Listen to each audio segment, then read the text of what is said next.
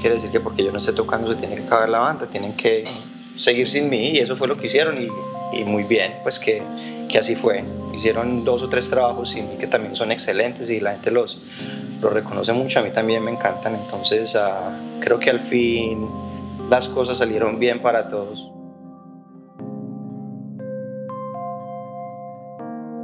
Tropical Punk Records les trae el Neo Travelcast, un programa que le rinde homenaje a la escena musical independiente de Colombia. Yo soy Daniel Falquez y estas son las historias de músicos, idealistas y personajes que hicieron y hacen parte de nuestra escena.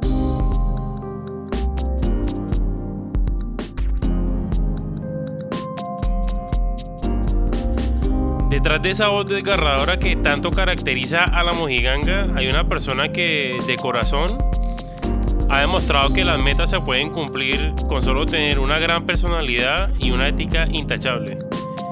Guido nos cuenta sobre sus hazañas con la Moji y nos hace un recuento de los diferentes proyectos en los que ha sido parte en Estados Unidos. Esta es su historia.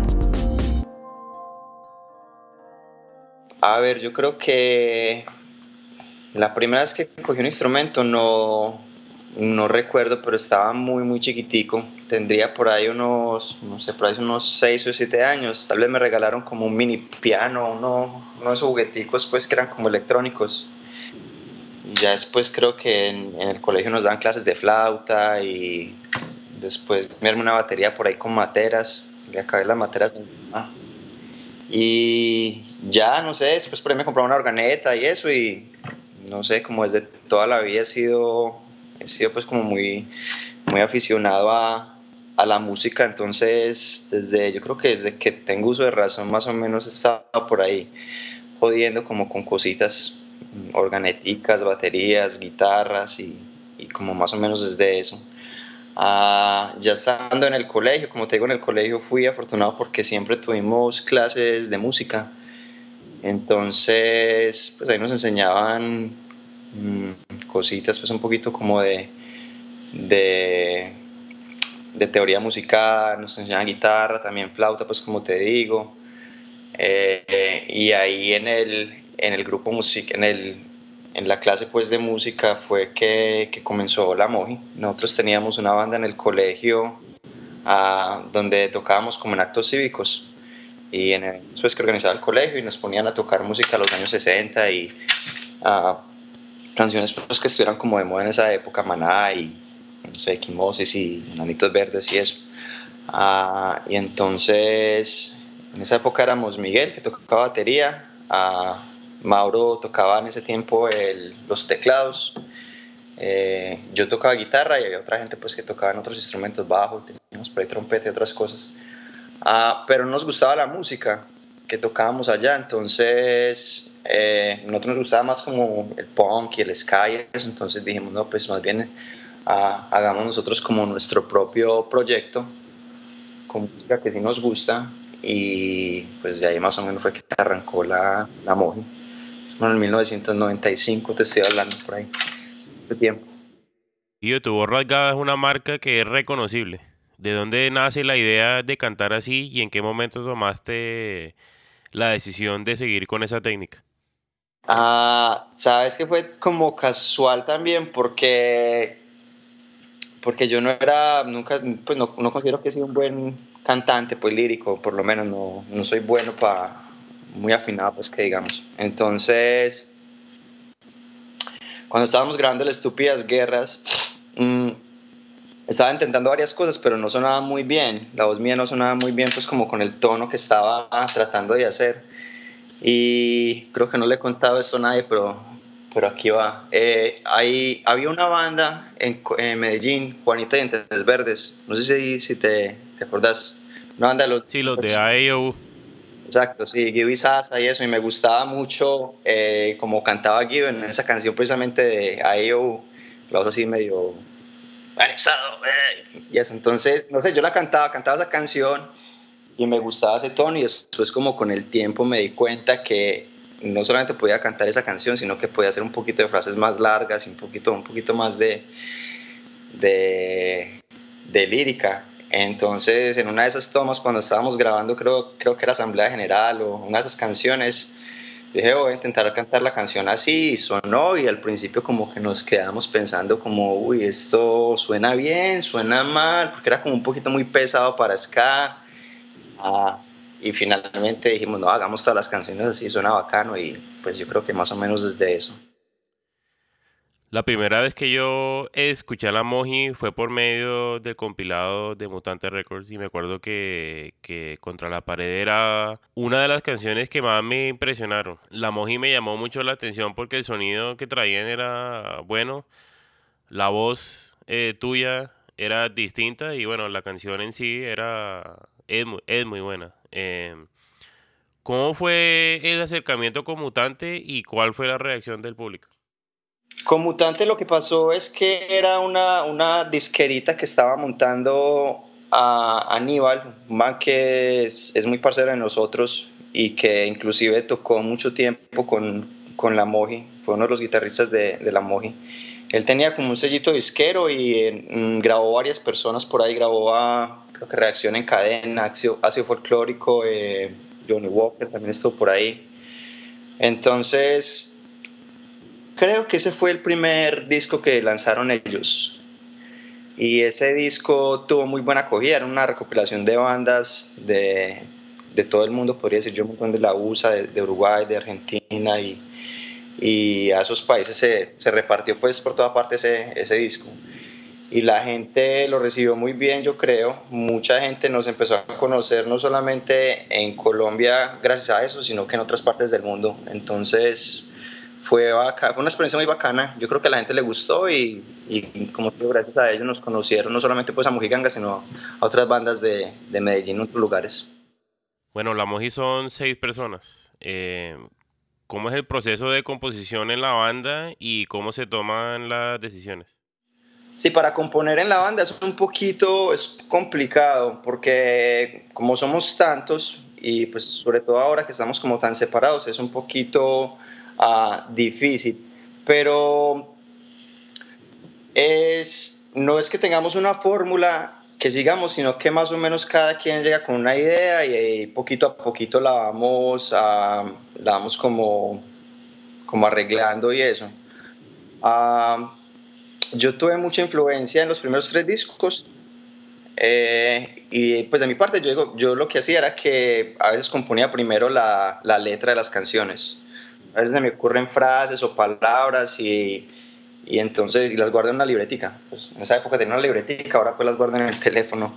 Y entonces ya teniendo esa letra, uh, trato de acomodarla, digamos, a otra, un riff que tenga en la guitarra. Saco cualquier cosa en la guitarra y trato de acomodar las dos cosas. Y ya después teniendo eso, se las muestro a los de la banda y entonces ya ahí empezamos, obviamente, la estructura de la canción y a dónde van a entrar los vientos, dónde van a haber cortes, qué partes son rápidas y así, pues es más que todo como una colaboración de todos, no es que uno llegue con la canción entera y ya, esta es la canción que vamos a tocar, sino que entre todos metemos así ideas, más o menos como la, el estilo.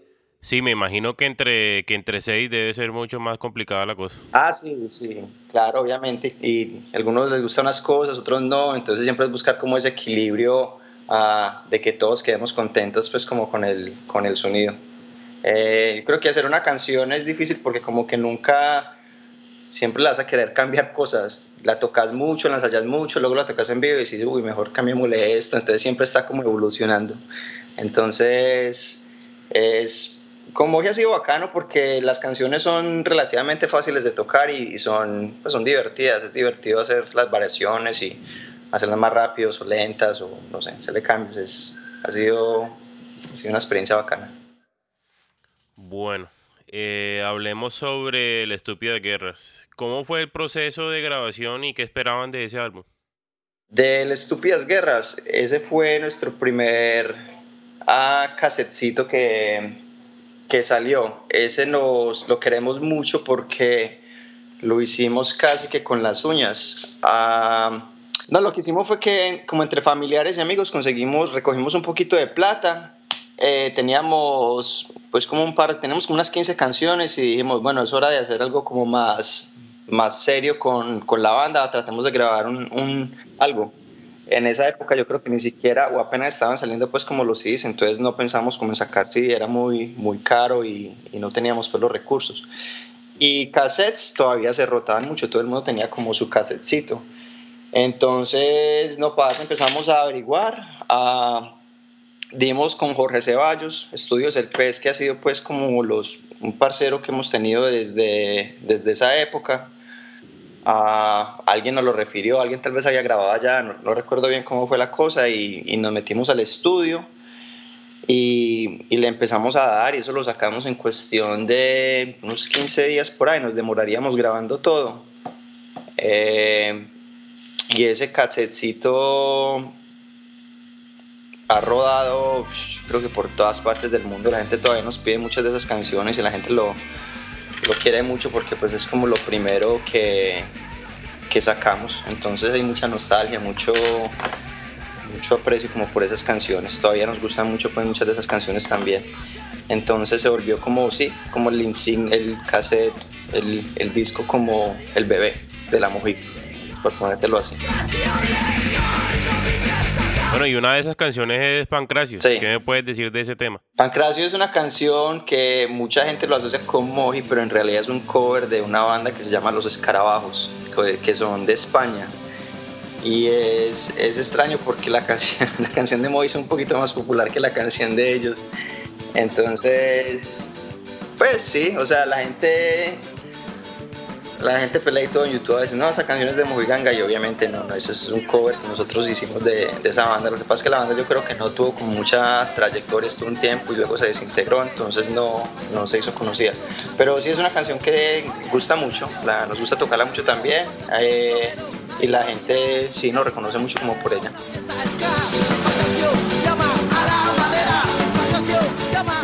Bueno, Señalados trae una, una propuesta un poco más agresiva y madura con mejor sonido.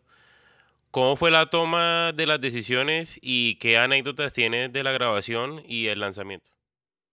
Mm, bueno, para Señalados ya teníamos un poquito más de, de reconocimiento en, en eh, Medellín y en, Colombia. Ya pues la gente sabía quién era Moji, habíamos estado tocando como por unos dos años eh, y teníamos canciones nuevas, teníamos un parcero uh, con el que estábamos tocando en la época también que se llamaba Federico Lozano. Uh, y estábamos ensayando mucho, o sea, nos gustaba mucho. Antes la Moji era, una, era un parche, o sea, nos reuníamos dos, tres veces a la semana y era a parchar entre amigos y tocábamos, tomábamos, íbamos por ahí a andar y, y la Moji era como muy, o sea, era la excusa como para reunirnos, pero en, aparte de la Moji éramos un grupo muy, muy grande pues como de amigos. Entonces, sí estábamos ya como medio establecidos en, en, en el género, en, el, pues en, la, en la escena pues de Medellín y, y dijimos, no, hay que hay que darnos, eh, darnos la pelita, hay que gastar un poquito de plata y hay que sacar una cosa que sea un poquito más seria porque la gente está un poquito más a, a la expectativa de lo, que, de lo que vayamos a hacer. Entonces decidimos que vamos a sacar un, el CD. Uh, hablamos con una gente de Sape Pelele, una revista que no estoy seguro si todavía existe en Medellín, que fue el, el que fueron los que nos hicieron toda la parte de, del arte y nos metimos a grabar otra vez con Jorge Ceballos, eh, con, con, el que grabamos el Estúpidas Guerras, pues ya nos conocía el sonido y, y, éramos amigos de él. Y lo mismo, nos metimos ahí como unos, no sé, unos 15 días, unos 20 días y, y terminamos el, el, disco y quedamos muy contentos. Uh, como te digo, ahí nos, nos colaboró eh, Federico Lozano, que es un muy buen músico, él tocaba la guitarra en esa época y ayudó a componer varias de las canciones y nos colaboró, nos colaboró también a Coco, el man que era el bajista de una banda que también se acabó Polvo de Indio, cantó una de las canciones que es conocida de la Moji, la de, la de Relajación, creo que hace la voz ahí. Entonces, um, sí, salió, nos gustó mucho cómo quedó el sonido, pues, y las canciones también son bacanas, y cuando lo lanzamos, la gente, pues, le gustó mucho también. Um, yo creo que después de ese disco fue que ya como que nos dimos cuenta que la, la banda no iba a ser solamente como un parche de, de, amigos pues por bobear, sino que nos dimos cuenta que la gente uh, pues podía pagar por ir a conciertos, podía comprarnos camisetas, se volvió un poquito como que más seria la, la cuestión, o sea, nos dimos cuenta como que... Eh, teníamos que ser un poquito más responsables pues como manejábamos la banda, no iba a ser solamente una, un parche bobo, sino que también si queríamos hacer cosas más grandes las íbamos a poder, las íbamos a poder hacer.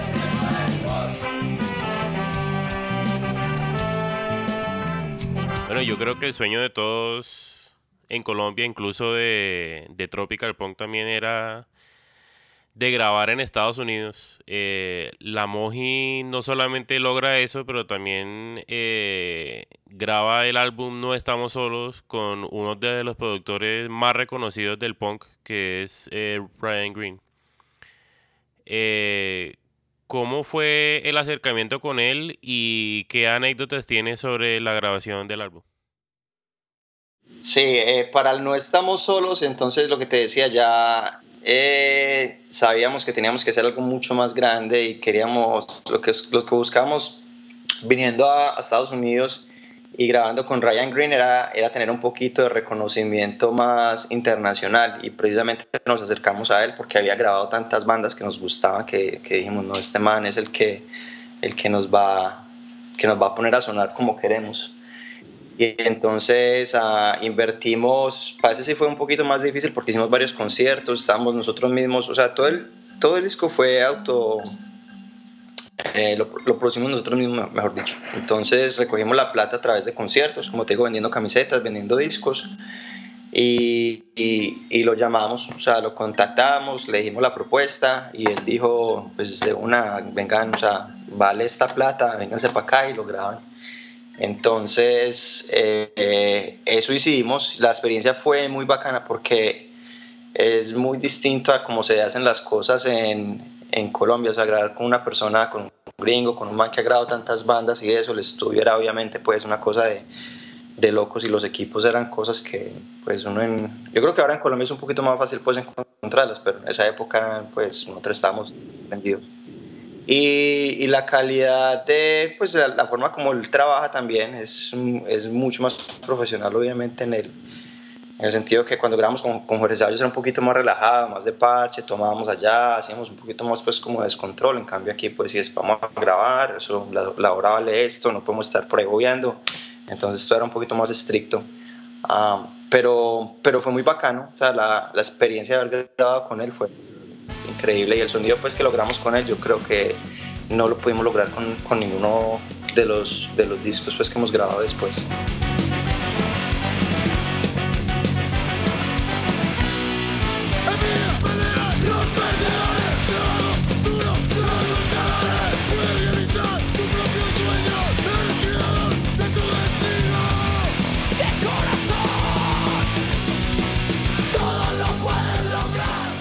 Recuerdo que cuando me enteré que, ya no estabas en la banda fue un poco devastador porque eh, tu presencia se marcaba mucho en la banda.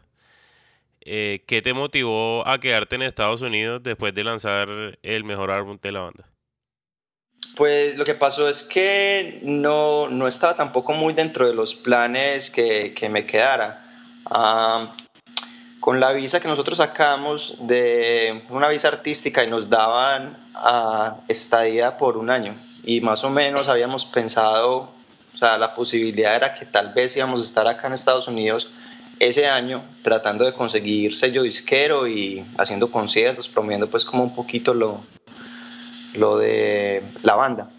Ah, pero, pero es difícil, eh, viejo, porque es que son, pues vos ah, debes saber que, que, no son fáciles las cosas para, o sea, para inmigrar a un país y, y, y empezar prácticamente desde cero, o sea, conseguir trabajo, conseguir eh, casa, eh, todas las, todo lo que se requiere pues para, para uno establecerse en otra parte. Entonces imagínate siete de la banda, seis en esa época pues de la banda, todos buscando trabajo, todos buscando casa, al mismo tiempo que funcionar como banda es, es casi que es muy, muy, muy difícil. Entonces, después de tres meses, sin, embargo, estuvimos como tres meses, estuvimos en una gira en Los Ángeles, aquí en San Francisco, fuimos a Seattle también, ah, y después de los tres meses, cada quien como que arrancó para un lugar diferente, o sea, nos dimos como un sabático en, en la banda. Creo que Mauro se fue en esa época para, para España, Miguel el baterista se fue para Ecuador, Eh, eh, Juan, el que era el bajista en esa época, creo que fue a Florida. Por ahí pues nos regamos. Y en ese año, el transcurso de ese año, yo me fui para, para Nueva York, que yo tengo familiares allá en, en, el área de New York City y, New Jersey. Entonces, y allá empecé a trabajar pues, con, con las familias que tenía allá, me empezaron a ayudar y, y me estaba yendo bien.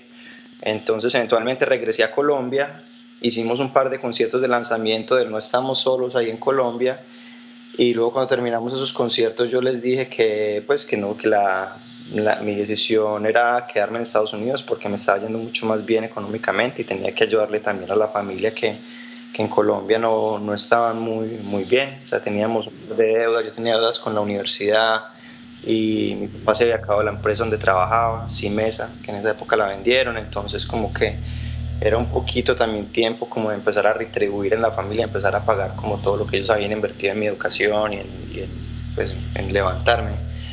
Entonces pensé que era un poquito más franco, más sensato a tener a mi familia como prioridad en ese momento y poner a la música como en, en un segundo plano.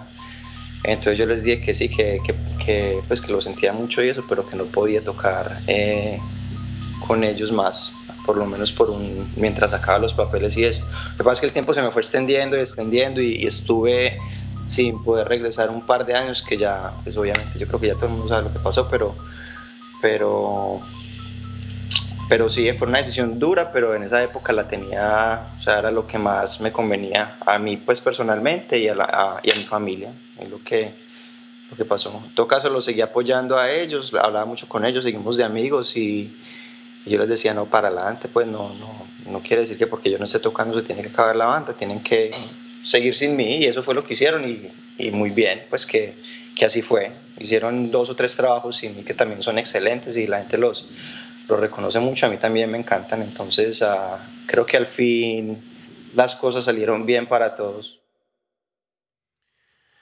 Guillo, tú sacaste un proyecto adelante que se llamaba La Rata. Era, era una propuesta un poco más cruda que la Moji. ¿De dónde salen esas canciones?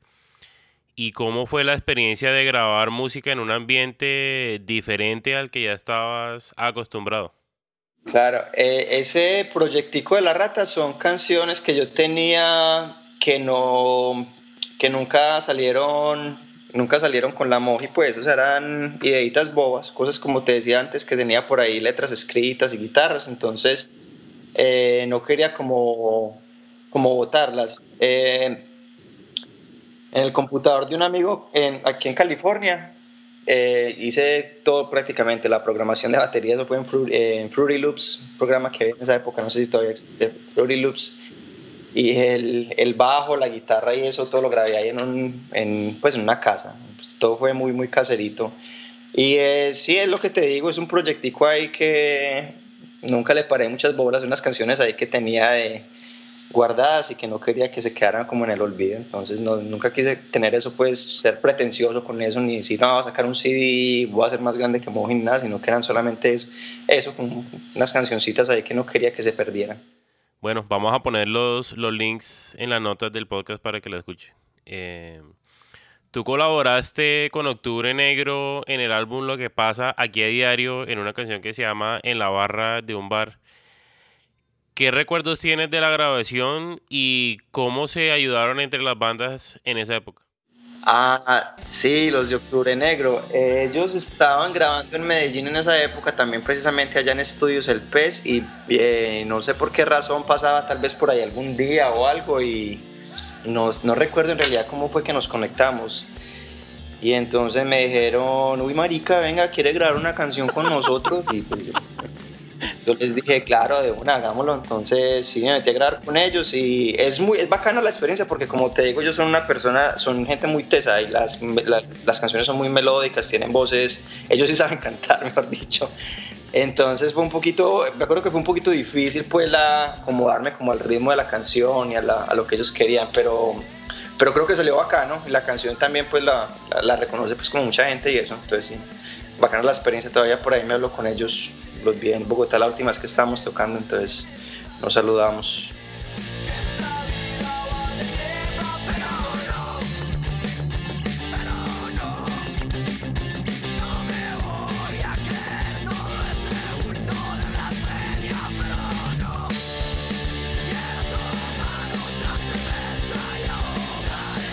Guillo, siguiendo el tema de las colaboraciones, eh, si no estoy mal, tú trabajaste con varios proyectos aquí en Estados Unidos, entre ellos está Bolívar Vive y Los Difuntos. ¿Cómo, ¿Cómo se dan esas oportunidades y qué nos puedes contar sobre eso?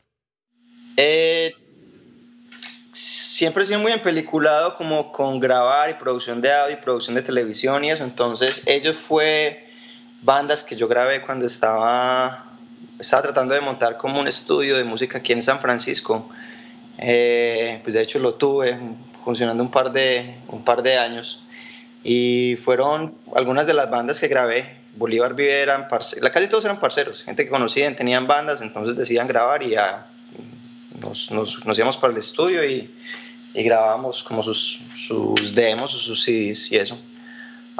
Con quien sí estuve tocando un par de años fue con Martín de Los Crudos, no sé si conoces Los Crudos, ah, una banda muy legendaria de hardcore de, Chicago.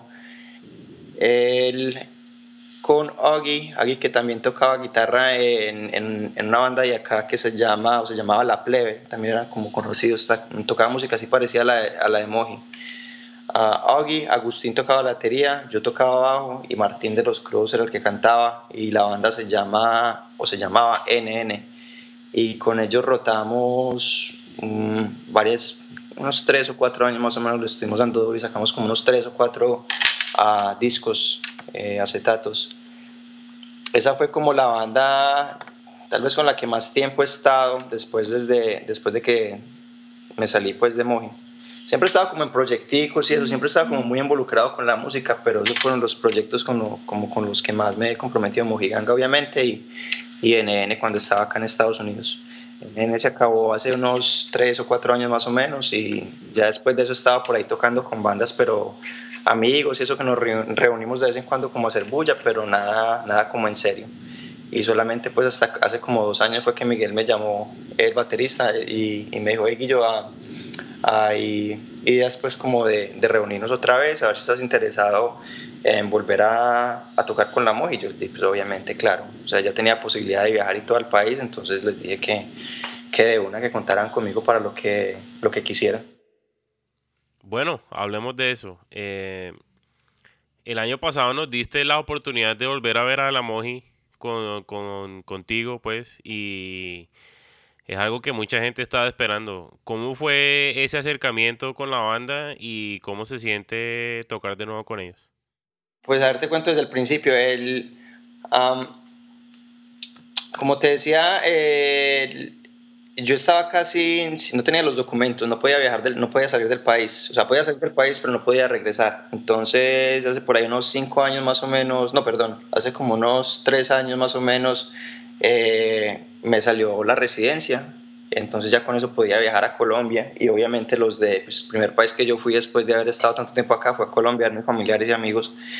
Y cuando estaba allá en Colombia me vi con, con Mauro, el saxofonista, y con Miguel y parchamos, tocamos un par de veces y todo, y bueno, me había hecho con todos, pero creo que estaban grabando en esa época, terminando el atómico.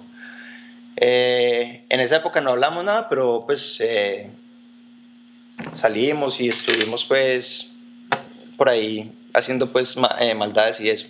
Y al año siguiente Miguel fue el que me llamó y me dijo que yo estas propuestas para tocar en Bogotá y en Medellín y como Rogelio, el otro guitarrista que entró cuando yo me salí, eh, se había ido, él me dijo, pues Rogelio en ese momento no está y necesitamos un vocalista y ya que tener la facilidad de viajar, pues no sé si, te interesa tocar. yo le dije, pues obviamente que, que, sí, que sí estaba interesado, que me encantaría. Entonces empezamos a preparar todo, o sea, a ensayar, porque yo llevaba mucho tiempo sin tocar y ellos ensayar por su lado, yo ensayar por mi lado. Eventualmente llegué a Medellín y ensayar también con ellos todos los días y, los conciertos pues salieron afortunadamente muy, muy bacanos, nos, gusta, nos gustó mucho como, como sonó y la gente también estuvo muy contenta y otra vez vernos pues como reunidos. La mujer siempre nos han, nos han querido mucho, hemos sido afortunados que, que la gente le tiene como mucho cariño a la banda. Entonces nos, recibieron, nos recibieron muy bien y yo pues imagínate estaba feliz de, de, poder volver a tocar con los parceros y con todo el público y eso pues que nos ha, nos ha apoyado tanto. Qué bacano, Guillo. Bueno, eh, este año van a, van a tocar otra vez en el Carnaval Fest. Eh, ¿Qué más se puede esperar de la banda este año? Está el Carnaval y está también Rock al Parque. Entonces, este año eh, nos propusieron, el, año pasado estuvimos en Carnaval y somos muy, muy, muy buenos amigos con, con Felipe, con Sebastián, los, los, de, ah, los chicos de Tres de Corazón y los organizadores pues, de ese carnaval. Entonces, nos dijeron que, querían tenernos otra vez para, para, este año. Y nosotros les dijimos que pues sí, obviamente contaran con nosotros porque nos parece que la forma como trabajan es muy profesional, el evento ya está, pues tiene muy, muy buen recorrido, la gente lo, lo, le gusta y la organización pues y la, la acogida es, es, excelente, la forma como ellos trabajan es excelente, entonces obviamente les dijimos que sí, que, que íbamos a, a ser parte del festival otra vez. Y estábamos también esperando que nos confirmaran para, para tocar en Rock al Parque.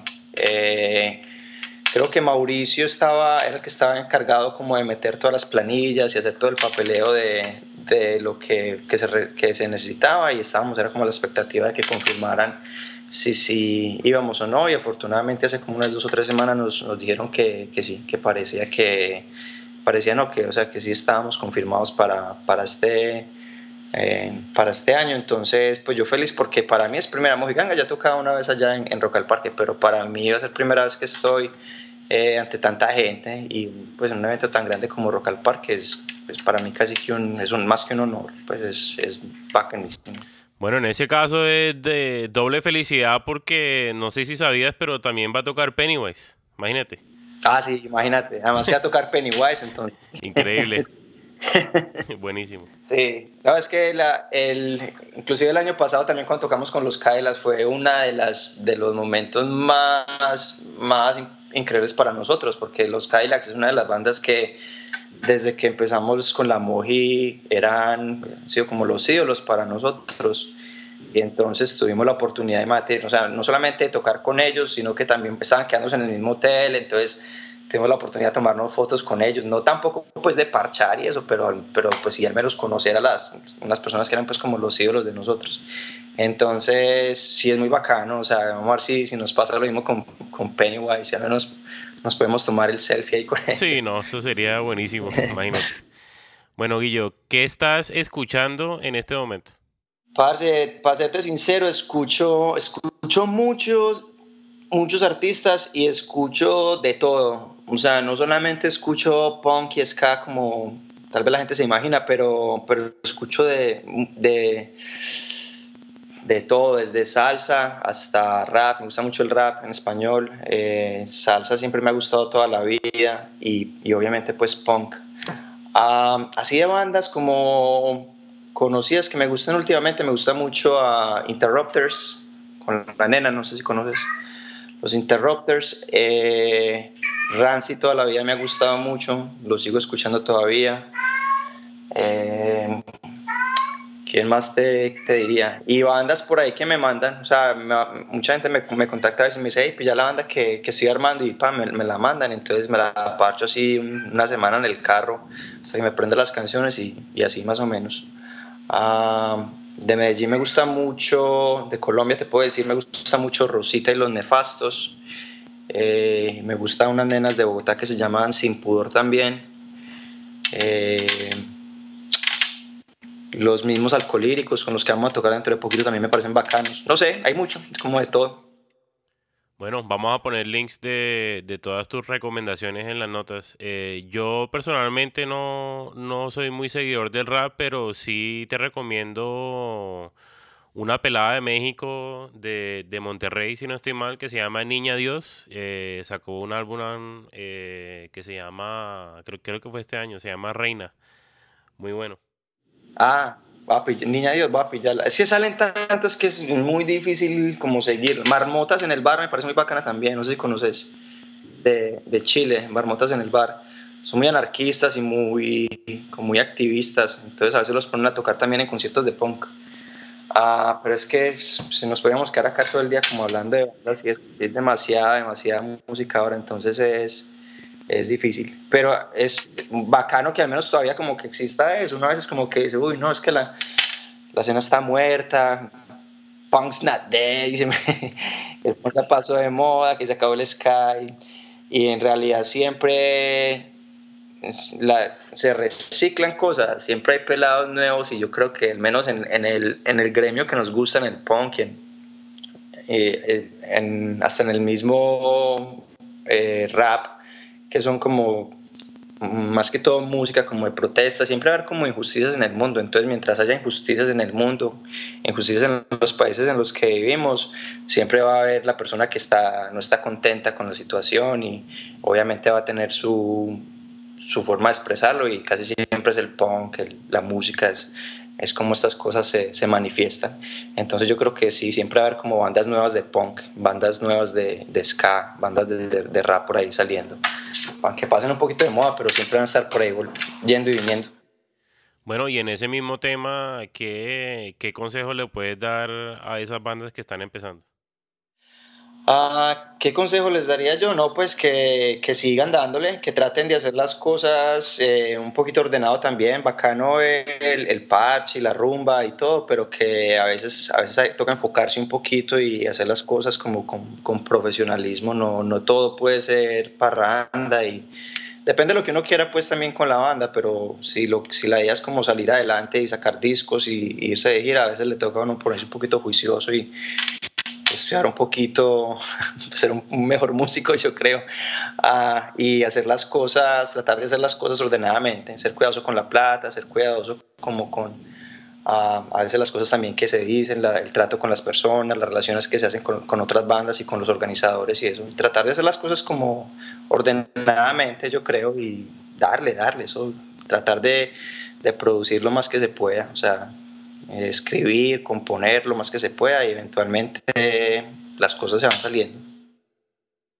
Bueno, Guillo, no quiero quitarte más tu tiempo, pero de verdad que te agradezco por tu tiempo, por tu talento y por tu música. Eh, me encantaría seguir sabiendo más de ti y de la Moji. Eh, y pues obviamente quedan más que invitados para que vuelvan aquí al programa y hablen de lo que quieran, cuando quieran. Y nada, si la próxima vez que esté en San Francisco eh, sería bacano vernos eh, y, nada, ahí seguimos hablando. Ah, Dani, no, muchas gracias a, vos por la, por la oportunidad y por el apoyo y ya sabes lo que, lo que necesites de, de nosotros, pues de mi parte, no es sino que me digas si programamos, pues sea entrevista o sea que quieran venirse por acá a pasear, yo, lo recibo desde Pardita. Gracias, Guido, de verdad que sí. Bueno, pues Dani,